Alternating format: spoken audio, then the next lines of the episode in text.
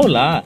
Hoje, no nosso quadro Assunto do Momento, iremos falar sobre a herança deixada pelo negro na cultura santarena, nesse dia 20 de novembro, dedicado à comemoração ao Dia da Consciência Negra em todo o país.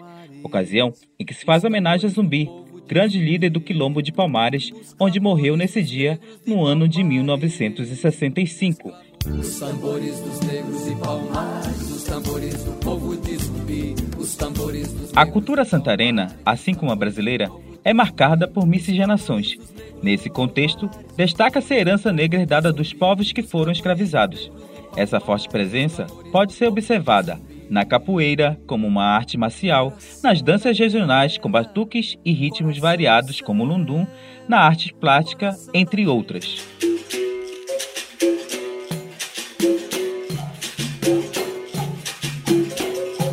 A capoeira é uma arte marcial praticada em Santarém há mais de 30 anos.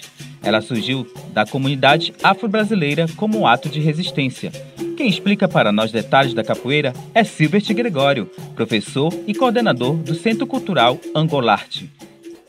Ah, só para registrar, eu sou é, professor Silvert Gregório. Na verdade, eu tenho um trabalho de capoeira já há um tempo na cidade, posso dizer que há mais de 20 anos. Hoje eu defendo o Centro Cultural é, Angolarte Capoeira. Então, como o nome sugere, eu trabalho uma das vertentes da capoeira, que é a capoeira Angola.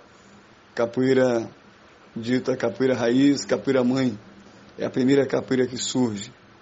Então, a capoeira é, que tem uma característica muito própria, né, muito de expressão corporal muito grande é, onde se evidencia o ritmo do corpo, a dança, mas ela é um mesclo mesmo, uma mescla de, de dança, de jogo e de luta, né? Só que a capoeira Angola que eu desenvolvo é justamente voltado para cultura, para liberdade, para arte, né? para filosofia de vida. Então, Silbert, diga-nos como surgiu a capoeira em Santarém. Então, a capoeira ela só existe graças a comunidade afro-brasileira, né? porque ela surge no Brasil colonial com uma possibilidade de um dos meios né, de resistência né, da comunidade afro. Eles tinham vários tipos de resistência, né? desde a fuga, do suicídio. E a capoeira ela, ela surge como um elemento de resistência é, para resistir aos desmandos, às atrocidades do senhorio branco e como uma possibilidade de libertação também, né? libertação né, do negro daquela situação de opressão, de escravidão. E nós temos a, a capoeira como um, um marco né, muito importante dentro desse, dessas contribuições grandes que o povo negro tem, né, dessas marcas lindas que ele deixou no solo brasileiro. E nós podemos dizer que em Santarém, desde o ano de 1986, a capoeira ela coloca as suas marcas. E hoje, mais de 30 anos de capoeira em Santarém. Hoje temos já consolidado um, um trabalho bonito da capoeiragem local.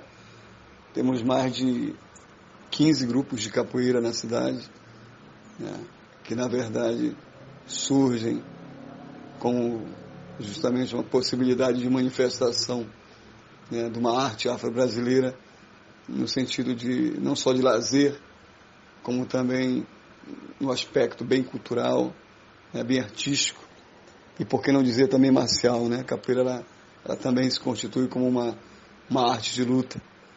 E em Santarém, né, há mais de 30 anos ela vem fincando raízes. Hoje já com diversos grupos, né, mais de 15 grupos na cidade. Né, com objetivo, a maioria dos grupos né, tem o objetivo de divulgar capoeira também como um elemento do cenário da cultura, né, cultura e da arte. Capoeira já foi tombada desde 1900, é, em, melhor, de 2008. O Brasil a tombou como patrimônio cultural e imaterial né, do Brasil. Em 2014, a Unesco, que é um órgão, órgão internacional, tomba a capoeira como patrimônio cultural e imaterial de toda a humanidade. justamente porque a capoeira hoje ela é mundo, né? A capoeira está em todos os continentes, em quase 200 países. E graças a Deus, em Santarém, nossa região, ela está bem consolidada.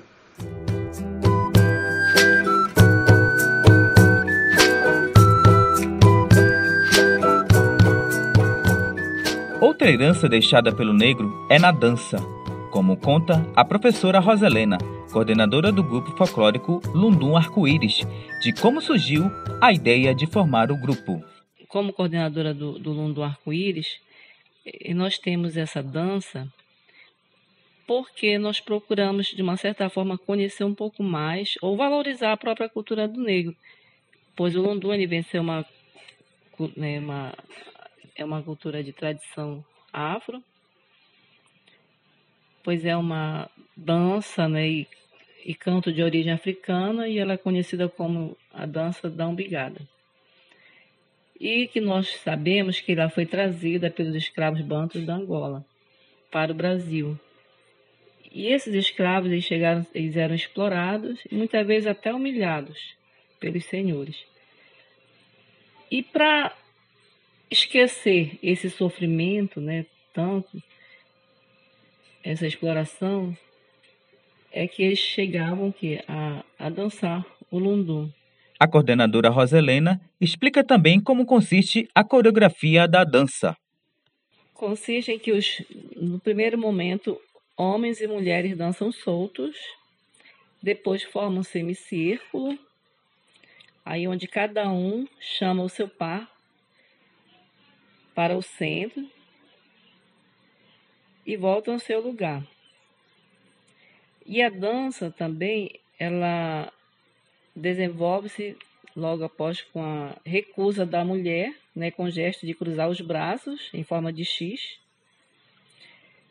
Mas devido a essa insistência do seu companheiro, ela termina por não ceder.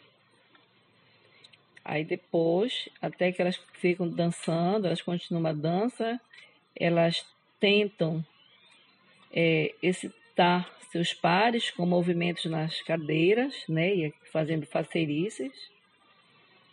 Aí depois elas retornam aos seus lugares e continua assim com essa dança que ela é carregada de sensualidade, né? A professora Roselena descreve como é composta a indumentária dos integrantes do grupo Lundum Arco-Íris. Bom, geralmente a, a, nossa indumentária, ela, ela vai ser bem simples, que são, no caso das mulheres, são blusas brancas e saias floridas. Já os homens também, pode ser as camisas amarradas ao peito e um, e uma, um shortão, né, um bermudão. Ficou bem simples mesmo e branco, a bermuda branca, calça branca seria. Também fazendo parte desse conjunto aí as mulheres elas usam arranjo na cabeça, é, colares também, homens e mulheres, e os pés descalços. Agora, professora Roselena, me conte um pouco sobre a história do grupo Lundum Arco-Íris. O nosso Lundum tem 31 anos. 31 anos né, fazendo parte do folclore. E também ela é interessante assim para nós é que nós temos já, já um grupo, né? Nós temos uma quadrilha, mas que na realidade sentiu é, é a necessidade de se ter também uma dança. Uma das danças que realmente naquele momento já nós já tínhamos aqui em Santarém, mas que algumas até se já, não tem, não existem mais, mas o Lundu ele continuou. É, apesar das dificuldades que se tem, mas Estamos firmes. Ninguém ouviu um soluçar de dor no canto do Brasil. Para manter essa herança cultural resistente em Santarém, em 2006 foi criada a Federação das Organizações Quilombola, FOX. Vamos falar com Dileudo Guimarães, presidente da FOX em Santarém, que explica como eles comemoram o Dia da Consciência Negra. Bom, nós, todo ano a gente temos a, o Dia da Consciência Negra, né, no novembro, dia 20 de novembro, e sempre a gente deixa um espaço para estar tá apresentando, é, a gente chama de uma, faz uma noite, noite cultural. É, então a gente apresenta como nós trabalhamos a, as danças né, culturais, que tem a dança do pássaro taxã, tem é, o maculelê, nós temos também a dança da capoeira, né? E tem também a questão das músicas culturais, né? Porque nós temos algumas pessoas que eles compõem música, né? E então também tem a apresentação da, das músicas culturais. A gente trabalha um pouco também com a questão do artesanato, é, ali no, no Arapemã, né? Fazer o artesanato.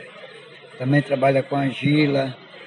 Então, é, a gente sempre aproveita esses espaços, né, para a gente estar tá apresentando, então, é, a nossa escultura.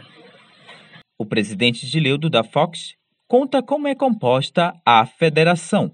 A federação é composta de uma, de uma diretoria né, de presidente, vice-presidente, tem tesoureiros, tesoureira, secretária, e assim né, por diante é uma, uma coordenação completa.